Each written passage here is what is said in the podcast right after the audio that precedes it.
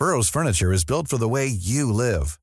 From ensuring easy assembly and disassembly to honoring highly requested new colors for their award-winning seating, they always have their customers in mind. Their modular seating is made out of durable materials to last and grow with you. And with Burrow, you always get fast, free shipping. Get up to 60% off during Burrow's Memorial Day sale at burrow.com slash ACAST. That's burrow.com slash ACAST. burrow.com slash ACAST.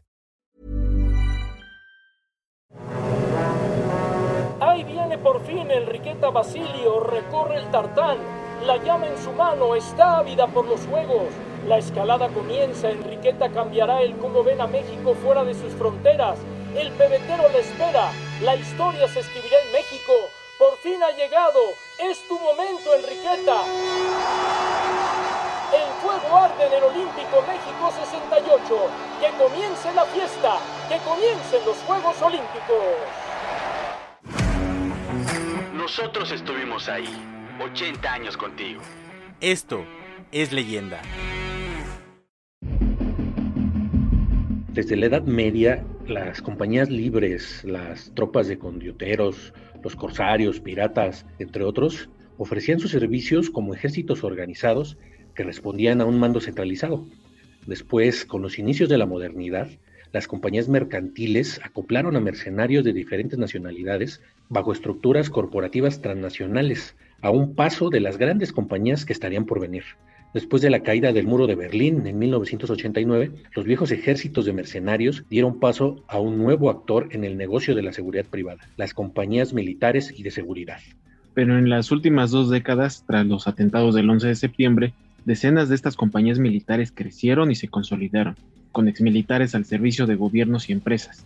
Las llamadas compañías militares de seguridad privada resucitarían una larga tradición de proveedores privados de fuerza física, como los mercenarios y los corsarios los cuales reaparecieron en la década de 1960 después de casi haber desaparecido durante el siglo XIX y la primera mitad del XX. El negocio de la guerra pasó así de ejércitos privados temporales, sin una estructura organizada, a verdaderas compañías contemporáneas con una estructura legal permanente y de negocios a gran escala y a largo plazo, es decir, auténticas corporaciones transnacionales con negocios múltiples más allá de las armas, las más famosas se dieron a conocer en todo el mundo a inicios del siglo XXI por su papel en las guerras de Afganistán e Irak, y otras fueron contratadas para intervenir en países donde los gobiernos no se atrevían a poner un pie. Sin embargo, varias de ellas han sido acusadas de torturas y asesinatos en masa, como Blackwater o DynCorp, que han intervenido en escenarios tan distintos como Asia Central, Europa Oriental, África, incluso en Latinoamérica. Las claves del mundo. El contexto internacional en Podcast OM.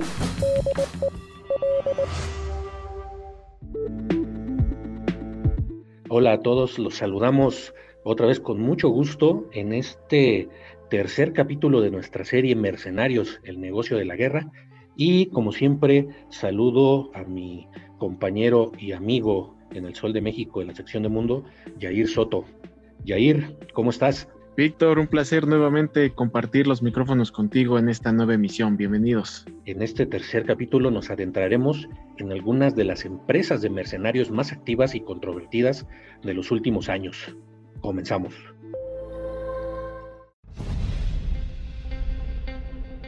La provisión de mercenarios se ha convertido en un gran negocio en nuestro siglo, un negocio para empresarios con mentalidad corporativa los tiempos en los que pequeñas bandas de guerreros independientes pudo haber terminado y por otro lado la contratación de hombres armados para fines auxiliares desde un simple trabajo de seguridad hasta proporcionar una negación plausible de las atrocidades, ha evolucionado desde la entrega de sobres de dinero en efectivo hasta los contratos aprobados por decenas o incluso cientos de millones de dólares. La profesión mercenaria ha sido legitimada por capas de papeleo burocrático. Ciertamente, así los mercenarios del siglo XXI difieren de los oportunistas del pasado.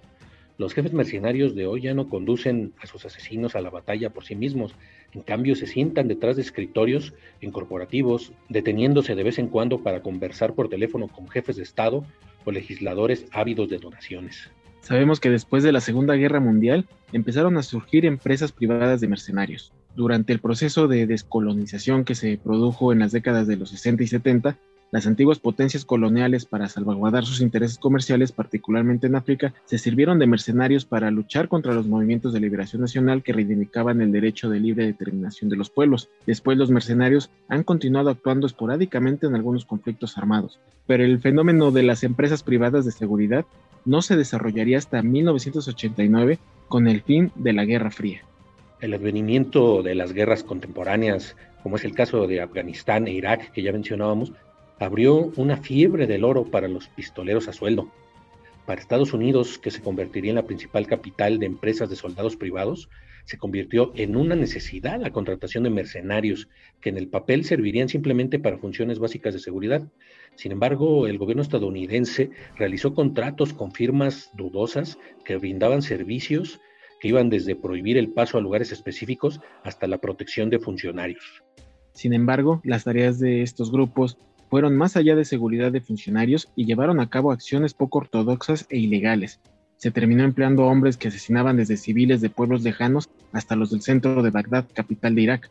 Precisamente en los informes sobre la invasión a Irak, en los primeros años de la ocupación, la queja más frecuente de los líderes tácticos fue sobre la indisciplina y la insensibilidad de los guardias de seguridad, cuyas acciones desenfrenadas a menudo arruinaban un año o más de construcción. Pese a su política intervencionista escudada en la democratización de los gobiernos, Estados Unidos cambió su conciencia moral para mal en Medio Oriente durante las últimas dos décadas. El punto de inflexión puede haber llegado de manera concluyente durante el mandato del ahora retirado general David Petraeus en Irak. Donde quiera que fuera, los miembros de su equipo de seguridad parecían pretorianos abriendo el camino a un emperador. Con la globalización de la economía, el uso de las fuerzas se ha convertido simplemente en un negocio más que hay que privatizar a toda costa. Durante la Primera Guerra del Golfo, a principios de 1990, uno de cada 50 soldados era empleado de una empresa privada de seguridad. Pocos años después, durante las guerras de la ex Yugoslavia, particularmente la de Bosnia-Herzegovina, la proporción había pasado ya a uno de cada diez. Los conflictos en la ex Yugoslavia, Angola, Colombia y Sierra Leona, por poner solo algunos ejemplos, han favorecido la multiplicación de estas empresas pero ha sido a raíz de las guerras de Afganistán y de Irak y de la inestabilidad de la posguerra en estos dos países cuando las empresas privadas militares y de seguridad han experimentado su mayor auge. En 2003, el secretario de Defensa de Estados Unidos estimaba en unos 20.000 los efectivos de las empresas privadas de seguridad en Irak, lo que representaba el 15% de los 173.000 efectivos desplegados por las Fuerzas Armadas de la coalición internacional en ese país, de los cuales 155 mil eran estadounidenses. Actualmente se estima que existen alrededor de 300.000 empresas privadas militares o de seguridad que generan en torno a 150 mil millones de dólares anuales a través de sus contratos. Frente al secreto y la reserva de los mercenarios tradicionales, muchas de estas empresas disponen de portales en Internet, de servicios de relaciones públicas y de documentación destinados a la prensa y a futuros clientes. Estas sociedades ofertan en el mercado internacional servicios muy diversificados, llevando a cabo operaciones de logística, mantenimiento del orden público, asistencia, asesoría y seguridad militares, entrenamiento, capacitación y formación militar, inteligencia militar, entre otros. Actividades y funciones que estaban tradicionalmente reservadas a miembros de la policía y del ejército. Las empresas privadas militares y de seguridad constituían en 2003 la segunda fuerza de ocupación por detrás del ejército de Estados Unidos. Dos años después se calculaba que en Irak había alrededor de 100.000 personas contratadas para trabajar con la fuerza estadounidense de ocupación en tareas de seguridad y también de servicios de logística, transporte, construcción, alimentación, etc. Durante la guerra de Irak, exactamente en 2007, se vivió uno de los episodios más oscuros de estas corporaciones, no porque haya sido un evento aislado, sino porque fue mediático. Desde luego que la probabilidad de que hayan sucedido más eventos similares es alta, pero el caso de Nisor Square llenó las planas de la prensa internacional. Se trató de un escuadrón de mercenarios de Blackwater que mató a 17 civiles en Nisor Square, una intersección de tráfico en Bagdad durante la guerra de Irak. Desató un alboroto internacional, múltiples investigaciones de alto nivel y fue un revés estratégico para los esfuerzos de Estados Unidos en ese país. Para los estadounidenses, Missouri Square fue una mancha en el carácter moral de su país y un punto bajo de la guerra. Para los iraquíes, los combatientes de Blackwater simplemente eran soldados estadounidenses. Consideradas un peligro para la democracia, hay quienes defienden este tipo de empresas porque, según ellos, son necesarias para actuar en escenarios de conflicto donde los ejércitos nacionales no pueden entrar. La actuación de estas empresas de mercenarios en el mundo está llena de polémica por su desempeño, mientras trabajos como la protección de personal humanitario o el apoyo en misiones de paz ha sido celebrado por muchos, su participación directa o indirecta en crímenes de guerra o de lesa humanidad ha hecho que estas corporaciones sean resistidas por otros. El principal ejemplo es precisamente Blackwater, que diversos medios han señalado como el símbolo de la privatización de las guerras del siglo XXI. Blackwater es la primera y principal empresa privada de mercenarios de Estados Unidos que se hizo famosa en el gobierno de George Bush tras lanzar su guerra contra el terrorismo después del ataque a las Torres Gemelas el 11 de septiembre de 2001. Fundada en 1997 por Eric Dane Priest y Al Clark, Blackwater fue contratada para entrenar a 100.000 soldados después del ataque al buque US Cole norteamericano en las costas de Yemen. En 2002 aportó cientos de hombres para apoyar a las Fuerzas Armadas estadounidenses en la guerra de Afganistán y más tarde en la de Irak. En 2003 firmó un primer contrato por 27.7 millones de dólares con el Pentágono para el envío de sus tropas a Irak. Un año más tarde recibió otros 320 millones de dólares por sus servicios. En total, hasta 30.000 empleados de esta empresa contratados por Estados Unidos pasaron por Irak. Según su página web, Blackwater decía ser la más completa compañía de militares profesionales para tareas de refuerzo de la ley, seguridad, pacificación y operaciones de estabilidad en todo el mundo. Sin embargo, la empresa actuaba en secreto y nadie conocía de su existencia hasta que en 2004 cuatro de sus mercenarios fueron mutilados y sus cuerpos colgados de un puente en Fallujah, Irak. La corporación también trabajó para la CIA en detenciones extrajudiciales siempre bajo la impunidad concedida por el gobierno de Estados Unidos. Su fama mundial escaló en 2010 cuando sus miembros asesinaron a Osama Bin Laden en Afganistán, pero sumida en varios escándalos, la empresa cambió de nombre en 2009 y finalmente acabó llamándose Academy. En 2009, Blackwater fue acusada ante una corte de formar parte de un programa secreto de la CIA para asesinatos selectivos y otras operaciones encubiertas clasificadas contra miembros y dirigentes de Al Qaeda, pero fue protegida por el gobierno de Barack Obama. Tras obtener miles de millones de dólares en contratos, buena parte de ellos secretos, del Pentágono, la CIA y el Departamento de Estado, Prince vendió la empresa a un grupo de inversores en 2010. En los últimos años trascendió que Prince había planeado por su cuenta formar un ejército de mercenarios para actuar en Venezuela, derribar a Nicolás Maduro e imponer en su lugar al autoproclamado presidente interino Juan Guaidó. Según un informe de Reuters, Prime se reunió en 2019 con influyentes partidarios del entonces presidente estadounidense Donald Trump y venezolanos ricos radicados en Miami para conseguir respaldo a su plan, que preveía el envío de hasta 5.000 soldados a Venezuela desde Colombia, con un costo de unos 80 millones de dólares. Actualmente Academy ha sido acusada de amenazas, asesinatos y tráfico ilegal de armas. Si un militar comete un crimen de guerra, se le juzga de acuerdo con el código militar de su país, pero los empleados de las empresas privadas de seguridad, al tener un estatuto de civiles, aunque estén armados y participen en los combates, plantean una ambigüedad jurídica cada vez que cometen un delito. La cuestión se complica aún más por el hecho de que el personal de estas empresas está compuesto a menudo por nacionales de otros países donde están registradas dichas sociedades. Otra de las empresas polémicas es DynCorp, una de las mayores empresas militares privadas del mundo, con sede en Virginia, Estados Unidos, pero con filiales en múltiples países, incluido México. DynCorp emplea a unas 26 mil personas y en 2002 llegó a ganar 2.300 millones de dólares en contratos, el 98% con el gobierno de Estados Unidos. Sin embargo, la empresa se vio envuelta en una demanda grupal en un tribunal federal estadounidense por parte de un grupo de campesinos ecuatorianos afectados por las fumigaciones con glifosato en la frontera con Colombia. En 2001, DynCorp era contratista bajo el llamado Plan Colombia, un programa conjunto de los gobiernos de Colombia y Estados Unidos para combatir la producción de drogas ilegales, y era la empresa encargada de realizar fumigaciones desde el aire y así eliminar cultivos de coca y amapola en algunas regiones colombianas.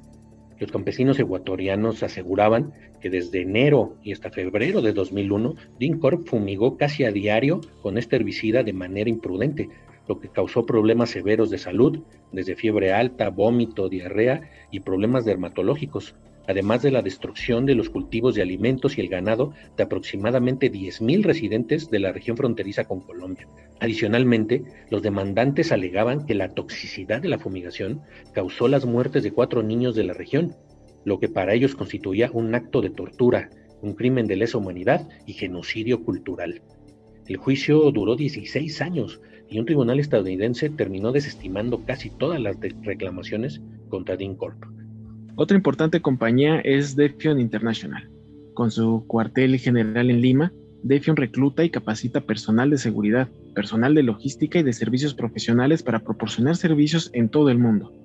Con sedes en Dubái, Filipinas, Sri Lanka e Irak, se dedica a reclutar contratistas latinoamericanos para operar en diferentes países, en la guerra de Irán envió a 3.000 peruanos y ecuatorianos para tareas de protección o de guerra sucia por un salario de mil dólares. La empresa de seguridad norteamericana Triple Canopy subcontrató al personal de Defion International para algunas de sus operaciones. Y precisamente Triple Canopy, por su parte, es una empresa militar privada especializada en gestión de riesgos, apoyo a misiones y servicios de seguridad integrados. Entre sus clientes se encuentran gobiernos y empresas y organizaciones sin fines de lucro Fundada en 2003 por veteranos de las Fuerzas Especiales del Ejército de Estados Unidos, en sus filas cuenta con ex policías, rangers, SEALs y personal del ejército con un total de 5.000 empleados. En 2004 participó en la guerra de Irak para proteger a las tropas aliadas destacadas en la zona. En 2010 fue contratada para ayudar a proporcionar ayuda humanitaria a Haití tras el terremoto que azotó al país también ha trabajado en el Golfo de Aden y en operaciones antipiratería, además de la frontera con México. En abril de 2009, cuando Blackwater estaba bajo investigación, sus contratos con Washington en Irak fueron asignados a Triple Canopy. Ese mismo año, 1.800 de sus soldados estaban desplegados en Irak con un contrato de 1.500 millones de dólares. Además, tiene varios miles de soldados alrededor del mundo, protegiendo incluso algunas instalaciones nucleares. Otra compañía importante es Garda World, de origen canadiense. Es una de las empresas de seguridad del mundo con un ejército de hombres formado por antiguas fuerzas especiales británicas y otros soldados de élite.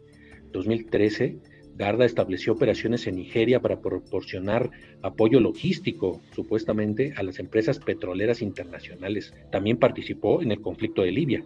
Y según Bloomberg, seis semanas antes de que el líder libio Muammar Gaddafi fuera asesinado en Sirte el 20 de octubre de 2011, los rebeldes solicitaron la ayuda de War para asediar el bastión pro-Gaddafi de esa ciudad. Otra compañía de mercenarios envuelta en el escándalo es Aegis Defense Services. Esta empresa ha participado en misiones militares en unos 40 países, contratada por 20 gobiernos, incluso por Naciones Unidas fundada en 2012 en Inglaterra, ahora tiene oficinas también en Estados Unidos, Afganistán, Bahrein y tiene unos 5.000 empleados. Aegis estuvo en Irak, contratada por el Pentágono por casi 300 millones de dólares. En 2005 se difundió un video que muestra a los mercenarios de Aegis disparando contra civiles iraquíes. Estos son algunos de los ejércitos de mercenarios más solicitados del mundo, perseguidos por la sombra del desprestigio por sus violaciones a los derechos humanos, aparte del ánimo de lucro y la injerencia en conflictos foráneos. Sin embargo, también existen otras importantes compañías privadas que han servido de punta de lanza para la injerencia e influencia en regiones como África y Latinoamérica por parte de un actor geopolítico fundamental, Rusia. Pero esto lo contaremos en la última parte de la serie Mercenarios, el negocio de la guerra, aquí en las claves del mundo. Así que nos escuchamos en 15 días para finalizar este serial que les va a gustar mucho, ya lo tenemos preparado y para la próxima semana les tenemos preparado también todo lo que esté ocurriendo en el ámbito internacional, en el ambiente geopolítico. Así que nosotros tenemos una cita el próximo lunes. Les agradecemos que nos hayan escuchado. Víctor, muchas gracias. Gracias, Jair, y gracias a todos por escucharnos. Nos escuchamos la próxima semana. Y lo haremos a través de todas las plataformas de podcast importantes como Spotify, Google Podcast, Apple Podcast, Acast, Amazon Music, Deezer. Ahí nos pueden encontrar, al igual que toda la oferta que Organización Editorial Mexicana pone a su disposición. Y como cada semana, también Víctor nos va a recomendar el podcast. ¿Qué nos recomiendas? Así es, Jair, pues seguimos de manteles largos en la OEM, en Organización Editorial Mexicana, por los 80 años de El Esto, el diario de los deportistas. Así que pues no se pierdan su podcast, su podcast del Esto, donde lo mejor de la información deportiva con la amenidad característica de sus conductores, pues nos va a hacer disfrutar de este medio. No se pierdan el podcast de esto, el diario de los deportistas. Y finalmente también les invitamos a que nos escriban a través de podcast arroba o nuestra cuenta de Twitter, el sol de guion bajo México, para que nos digan todas sus dudas, opiniones, sugerencias que les gustaría escuchar para este podcast. Así que nuevamente te agradezco, Víctor. Agradezco también la producción de Natalia Castañeda y nos escuchamos el próximo lunes.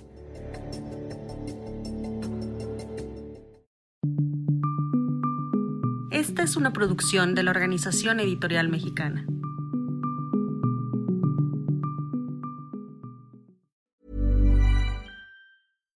If you're looking for plump lips that last, you need to know about Juvederm lip fillers. With Juvederm Volbella XC and Juvederm Ultra XC, your lip look, whether it's subtle or bold, can last up to one full year with optimal treatment and no additional maintenance. Find a licensed specialist and see if it's right for you at juvederm.com today. That's J U V E D E R M.com. Add fullness to lips in adults over 21 with Juvederm Volbella XC or Juvederm Ultra XC. Do not use if you have severe allergies or a history of severe allergic reactions, or if you're allergic to lidocaine or the proteins used in Juvederm. Tell your doctor if you have a history of scarring or taking medicines that decrease the body's immune response or that can prolong bleeding. Common side effects include injection site redness, swelling, pain, tenderness, firmness, lumps, bumps, bruising, discoloration, or itching. As with all fillers, there's a rare risk of unintentional injection into a blood vessel, which can cause vision abnormalities, blindness, stroke, temporary scabs, or scarring.